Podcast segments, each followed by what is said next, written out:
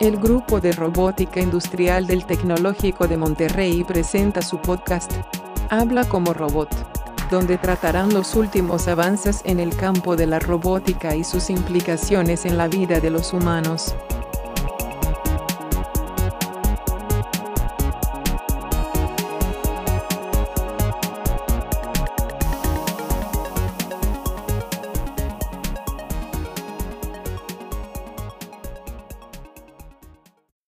Tal? Bienvenidos a el podcast del grupo de robótica industrial. Y en esta ocasión nos acompañan David, Eduardo y Jesús Eduardo para platicarnos acerca de eh, un tema que más o menos este, dimos eh, una entrada en algún episodio pasado, pero ahora le vamos a dar con más profundidad, que son los robots de rescate. Este, muy bien, pues bienvenidos y adelante. Hola, eh, bueno, hoy vamos a hablar de los robots de rescate. Estos son robots que trabajan en un entorno comúnmente peligroso para un ser humano, como lo serían terremotos, maremotos, incendios, derrumbes o huracanes, o muchas otras situaciones. Esto con el propósito de encontrar y salvar vidas. De así se espera, ¿verdad? Estos suelen contar con uno o múltiples sensores que facilitan la búsqueda de personas. Por ejemplo, hay robots que cuentan con sensores de lo que serían vapores químicos. Estos podrían funcionar, por ejemplo, para encontrar personas que llevan mucho tiempo atrapados abajo de una roca, por ejemplo, que se hayan orinado encima y este robot podría detectar este olor y encontrar a la persona. Ok, funcionarían como los perros de rescate, ¿no? Más o menos. Sí, sí, exactamente. Interesante. Y bueno, por ejemplo, ahora vamos a hablar de algunos robots en específico que se nos hicieron interesantes. Ok, a ver, adelante. Eduardo. Eh, bueno, creo que aquí había uno que eh, iban a hablar mis compañeros, uno de una oruga, no sé si lo quieran eh, comentar primero, porque yo también tengo uno relacionado, pero ya es como sí, claro. Sí, entonces yo empiezo. Eh, bueno, ahora vamos a empezar de, con un robot que se podría considerar un robot gusano. Es un robot flexible, hecho de materiales como plásticos o eh, materiales así que se puedan doblar y, e inflar. Esto, este robot está apenas en, en la etapa de investigación y consta en una especie de tubo, el cual está doblado hacia adentro y al doblarse este tubo y suministrarle aire comprimido, este ocasiona que el robot que está doblado se empieza a, desdoblar. Ah, ok, ok. Entonces podemos, se parece como un robot que es un gusano que va creciendo poco a poco. Eh, este robot se le pueden colocar sensores, cámaras y está muy curioso porque al mismo robot se le pueden colocar otras mangueritas, por así decirlo, eh, a sus lados. No sé si han visto los actuadores que están en desarrollo que son simulando los músculos. Que al inflarse. como de, de, tensión, ¿no? Sí, exactamente. Que cuando se les inflan, se comprimen y cuando se les quita la presión, se alargan. Ok. Entonces estos se colocan alrededor de todo el gusanito. Entonces esto puede permitir que cuando inflan y desinflan unos y otros mangueras, el robot va girando. Ah, ok, interesante. O sea, lo van, lo van guiando eh, simplemente a través de, a través de este, la de puro aire. Ya. Sí. Ok. Supongo que debes, este, ah, perdón, te iba a decir, supongo que, que, bueno, más bien, ¿cuál es la aplicación de este robot específicamente?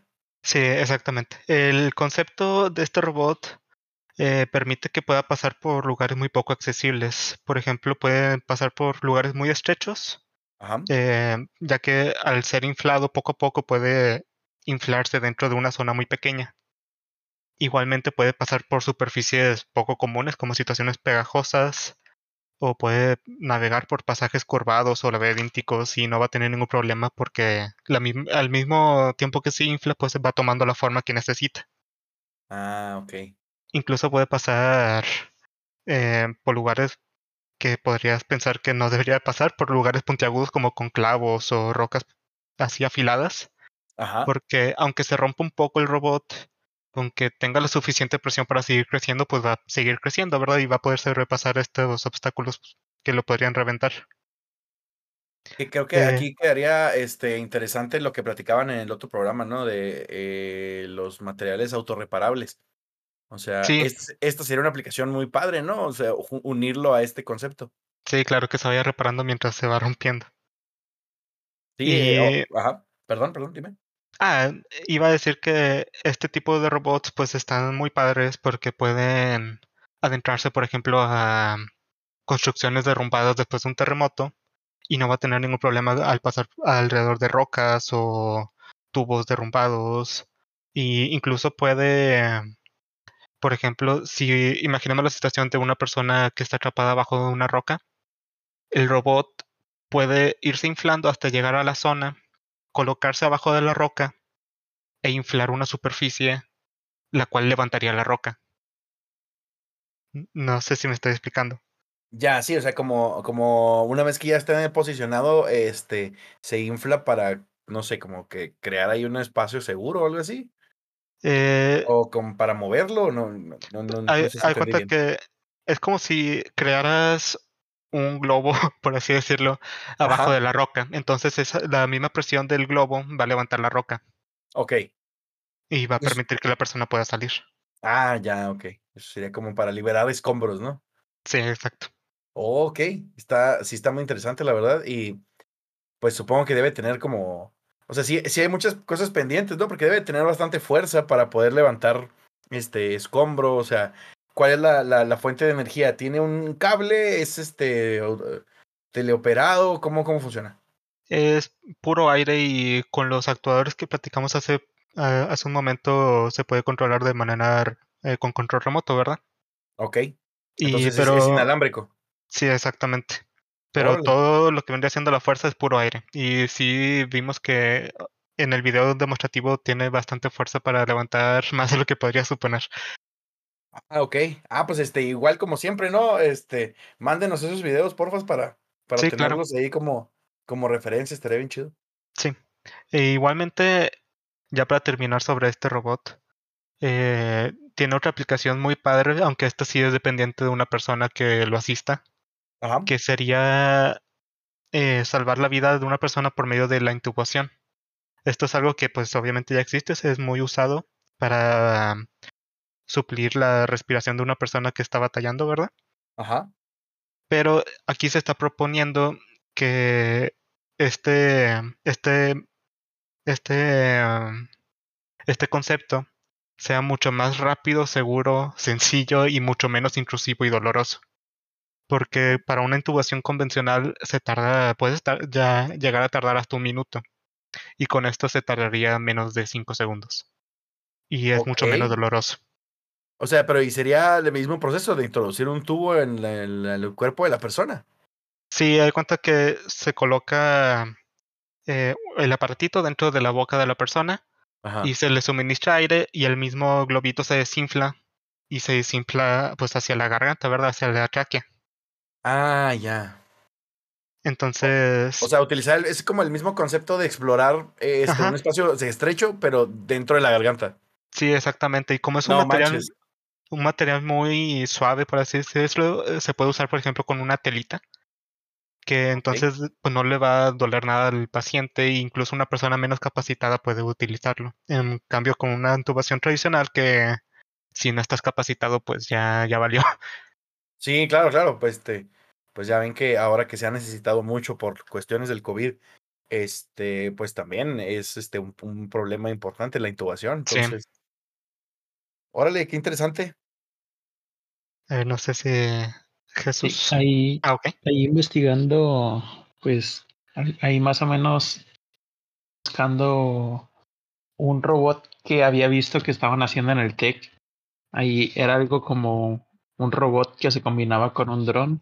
Eh, buscando eso encontré algo parecido a lo de mi compañero, pero que estaba hecho por estudiantes del Politécnico que lo hicieron eh, por debido al, al terremoto que sucedió en, en la Ciudad de México.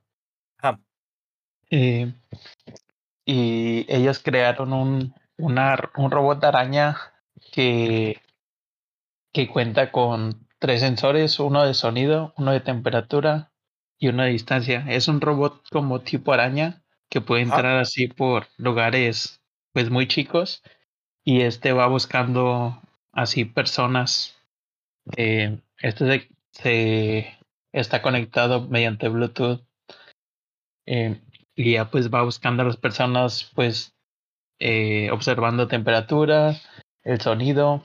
decía que, que puede registrar valores entre menos 50 y 120 grados centígrados y puede detectar sonidos de hasta 400 decibelios en un perímetro de, de 3 metros. Pues a mí se me hizo muy interesante porque pues puede entrar así entre los escombros a buscar personas. ¿Es un robot pequeño? Oye, ¿de qué tamaño es? Eh, sí, más o menos como del ancho de un celular. Ah, ok. O sea, puede ir así entrando entre los escombros y ya con los sensores puede ir detectando a ver si, si hay alguien ahí entre esos. Entonces, literal, sí es como una arañita, ¿no? Sí, literal es un robot araña. Ok. Y, y otro que encontré por ahí también que me pareció muy interesante porque le vi que tenía mucho potencial en un futuro. Es un robot que es guardia costera, se llama Emily que es como una boya, pero alargada. Y este se puede mover, trae como un, un motor y dice que puede llegar a, a, a moverse a 35 kilómetros por hora. Eh, ese se controla mediante un control, un, un mando. Ajá. Eh, y dice que puede superar hasta nueve olas de 9 metros. Este me llamó la atención porque pues eh, tal vez en un futuro puede ser, eh, puede, puede tener más modificaciones que lo hagan mejor. Porque, por ejemplo, podrían adaptarle algo de inteligencia artificial para que ya no, para que ya no se mueva con un control, sino que sea todo automático y puede detectar Ah, sí, perdón, perdón. La idea de, ese, que, ¿cuál es la idea con este robot? Este robot, o sea, este lo usan como guardia costera, como cuando una persona eh, necesita ayuda, mandan a este robot mediante el control y va con las personas y ya ellos se pueden agarrar de, de la olla. De hecho, tiene hasta unos asientos. Y creo que es hasta para cinco personas, algo así. Órale.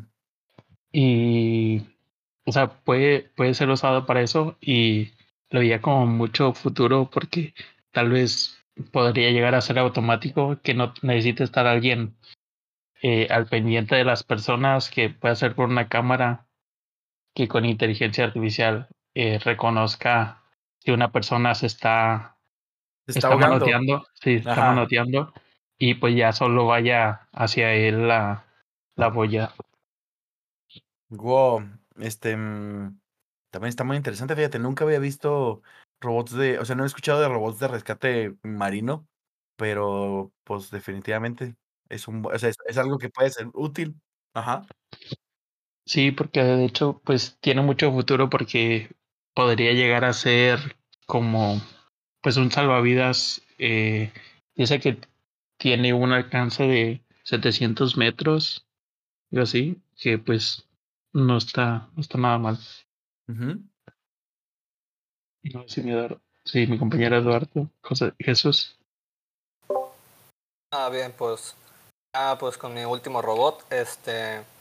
Mi robot va a ser más de que salvar. Salvar a las personas de. O sea, militares. Porque son los robots. Robots desactivabombas.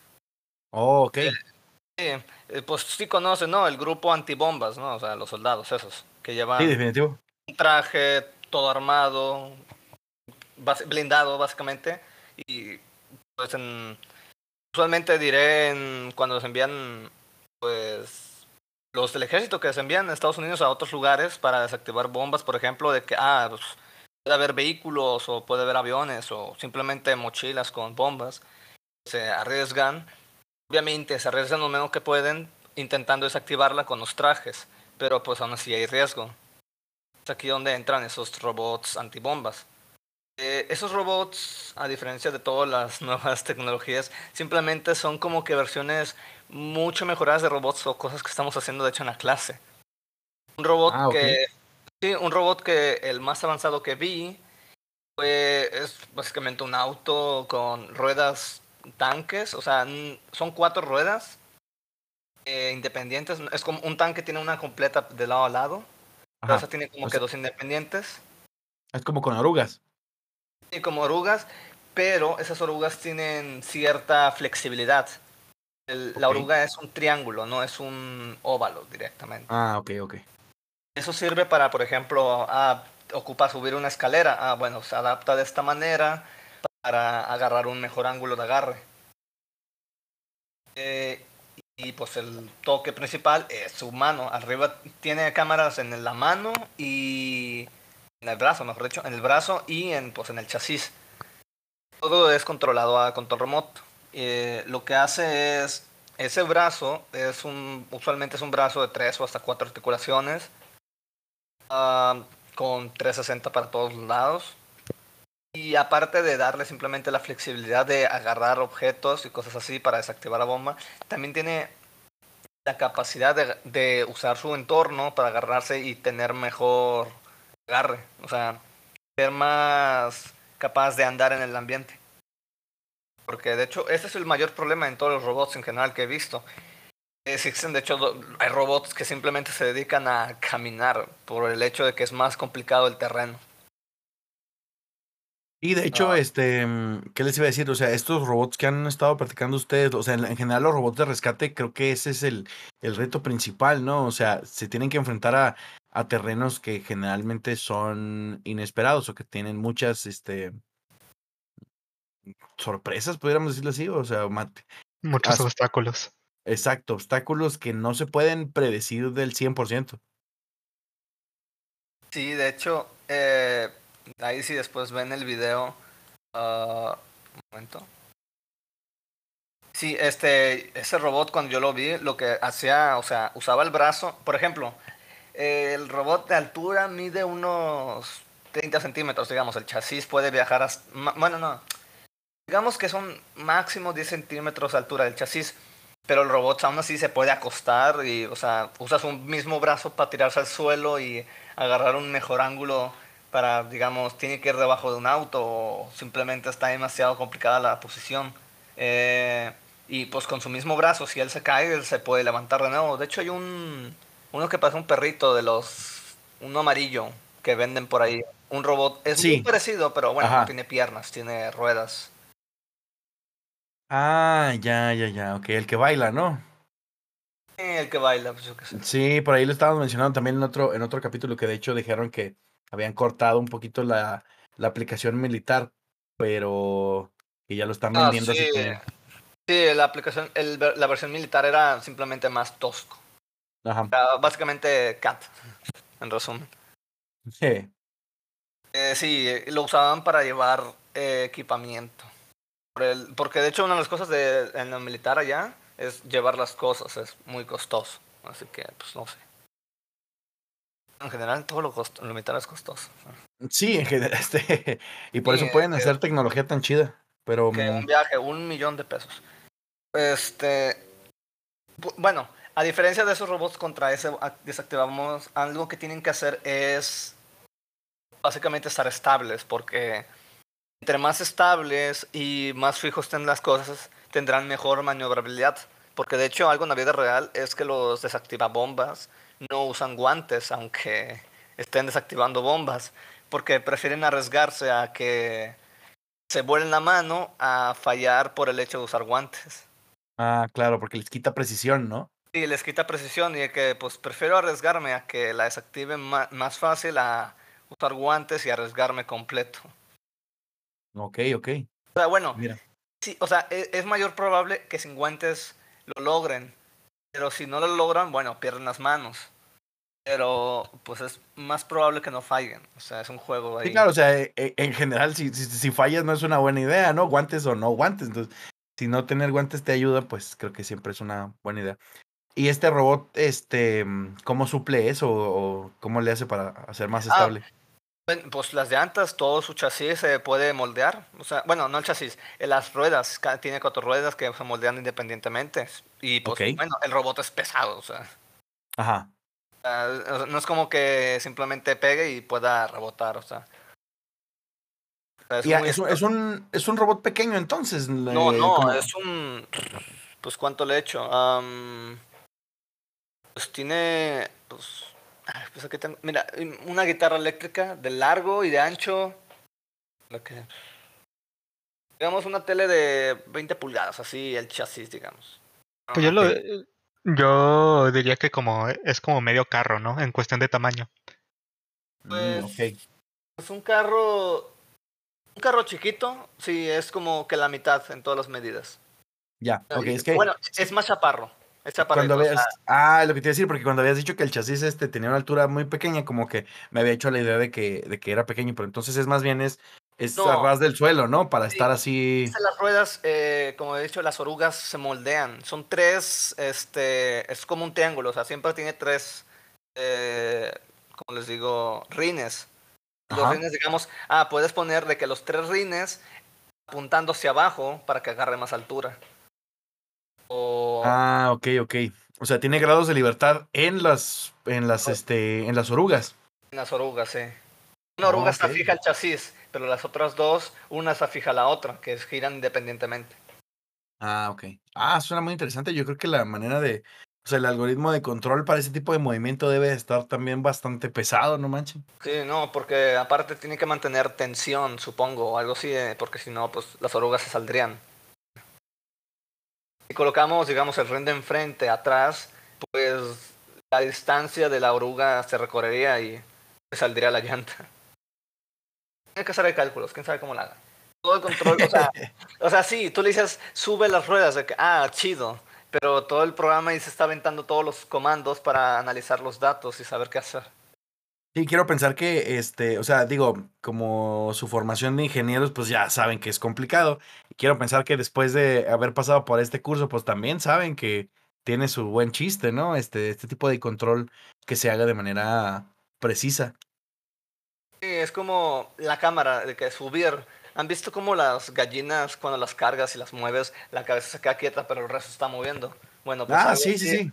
Algo así, calcular todos los grados de libertad de, esa, de esas trayectorias, pero mantener algo fijo, pues está complicado. Hay un comercial este muy gracioso, no sé si lo han visto, creo que es de, de una marca de carros, no me acuerdo si es BMW, pero que habla precisamente de, del control, de la estabilidad este, que da el control por computadora. Y me acordé porque utilizan así, porque sale una gallina en el laboratorio y lo ponen a moverla. Y este es bastante espeluznante la cantidad de control que tiene una gallina para mantener su cabeza en el mismo lugar. Ah, sí, este se marean y pues no les gusta, así que sí, así que mantienen la cabeza quieta, es todo. Sí, este, sí, está muy chido.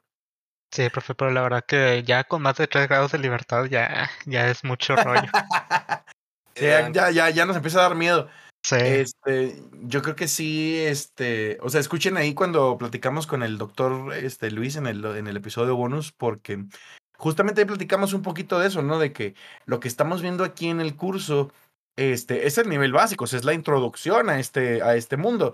Eh, alguien que quiera meterse así como que de lleno al diseño de robots, pues definitivamente tiene que ser como o una especialización o entrar a una empresa que se dedique a esto porque este definitivamente no es un trabajo sencillo.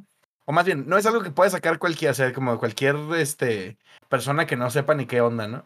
Mover un robot es relativamente fácil, pero ya meterte a- al, al control como es y a las tripas del robot, eso sí está más chido. Y en general el movimiento que tiene que hacer el robot es la parte más complicada, ¿no? Sí, este, y especialmente en el tema que escogieron, porque como decíamos, ¿no? O sea, el terreno es irregular. Eh, porque, eh, por ejemplo, crear un, no sé, no, no quiero este, como que sonar demasiado optimista, pero siento que crear, por ejemplo, un carro que camine por un terreno regular, pues es relativamente más sencillo, ¿no? Acá te encuentras con un montón de cuestiones inesperadas. Pues de hecho los autos empiezan a mejorar. Lo más sencillo es el 4x4. y Ya. sea. Simplemente Exacto. porque como tiene agarre en todas las ruedas y usualmente vas a estar en una rueda mínimo en el suelo, pues ahí es donde pues agarran. Pero eso sí, no es simplemente el agarre porque estos vehículos lo más probable es que no tengan suspensión porque no están diseñados para llevar cómodamente a su a, su- pasajero arriba de ellos. Están diseñados para hacer algo diferente. Sí, exacto. Oigan, y este, pues ya para ir cerrando el, el episodio, ¿qué les pareció? Este, ¿sabían eh, de este tipo de robots eh, antes o, qué encontraron ahora que, que se metieron a investigar un poquito acerca de ello? Pues yo la primera vez que tuve contacto, por así decirlo, eh, fue en el TEC, de hecho. En el primer semestre o segundo semestre de la carrera nos llevaron a, al CTEC a, a ver como que proyectos que estaban haciendo pues ya estudiantes de maestrías y doctorados, ¿verdad? ¿Ok? Y uno de esos proyectos era un robot de rescate. Y justamente lo que platicaban al principio, que utilizaban sensores para detectar la orina, justamente eso estaban desarrollando los, eh, los estudiantes ahí en ese laboratorio. Ah, qué bien, qué chido. Sí, y la verdad sí era un robot bien, como que se notaba bien pesadote, bien lleno de tecnología. Como que sabían lo que estaban haciendo. Sí, Menos mal. sí, la que verdad sí. que sí. Se llevaban tiempo en esos robots, sí. Um, sí, Es- Asumo que son pesados por cada actuador y pues como son robots que viajan deben de llevar las pilas y pues sus chasis han de ser sólidos. Pues todo aumenta el peso y por eso el peso. Sí, generalmente también porque son ambientes hostiles, entonces tienen que pues aguantar fregadazos generalmente.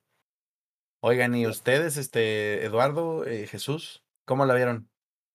Eh, pues yo, yo me esperaba más como que fueran eh, robots más dedicados a, a lo que ya vimos en los podcasts pasados, más dedicados como a guerra o así condiciones peligrosas, pero no vi que hay como para todo, o sea, como por ejemplo la, la que dije ahorita, la de guardia costera, Ajá.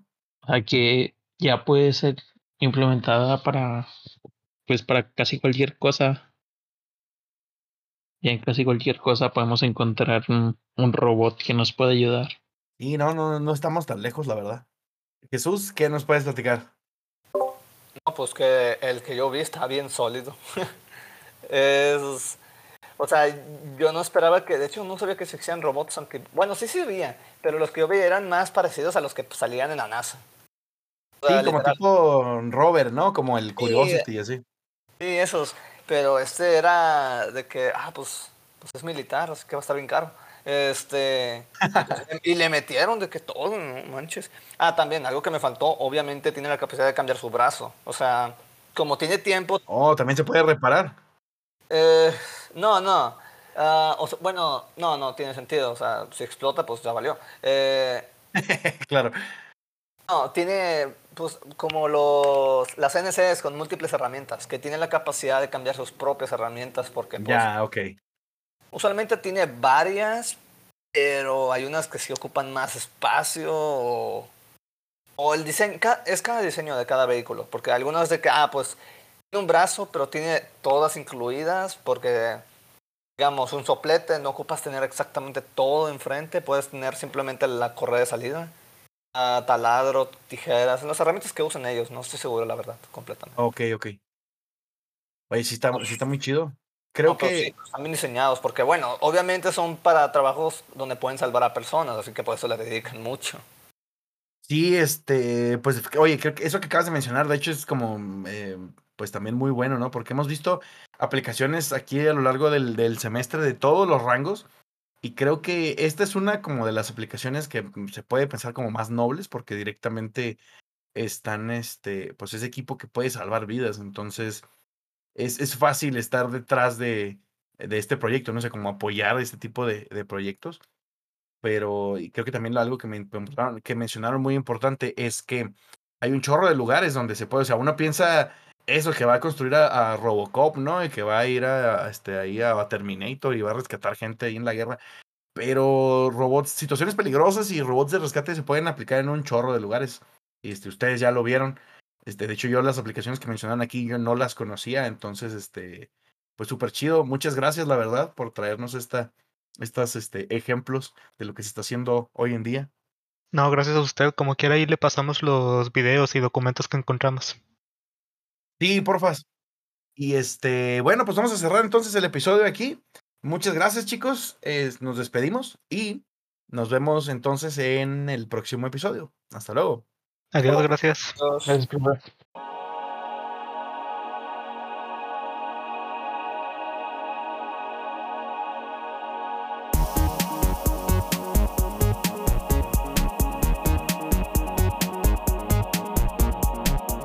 Hemos llegado al final del capítulo. Gracias por escucharnos. Voy a inscribirme al Robo CrossFit para poder levantar rocas como los robots de rescate.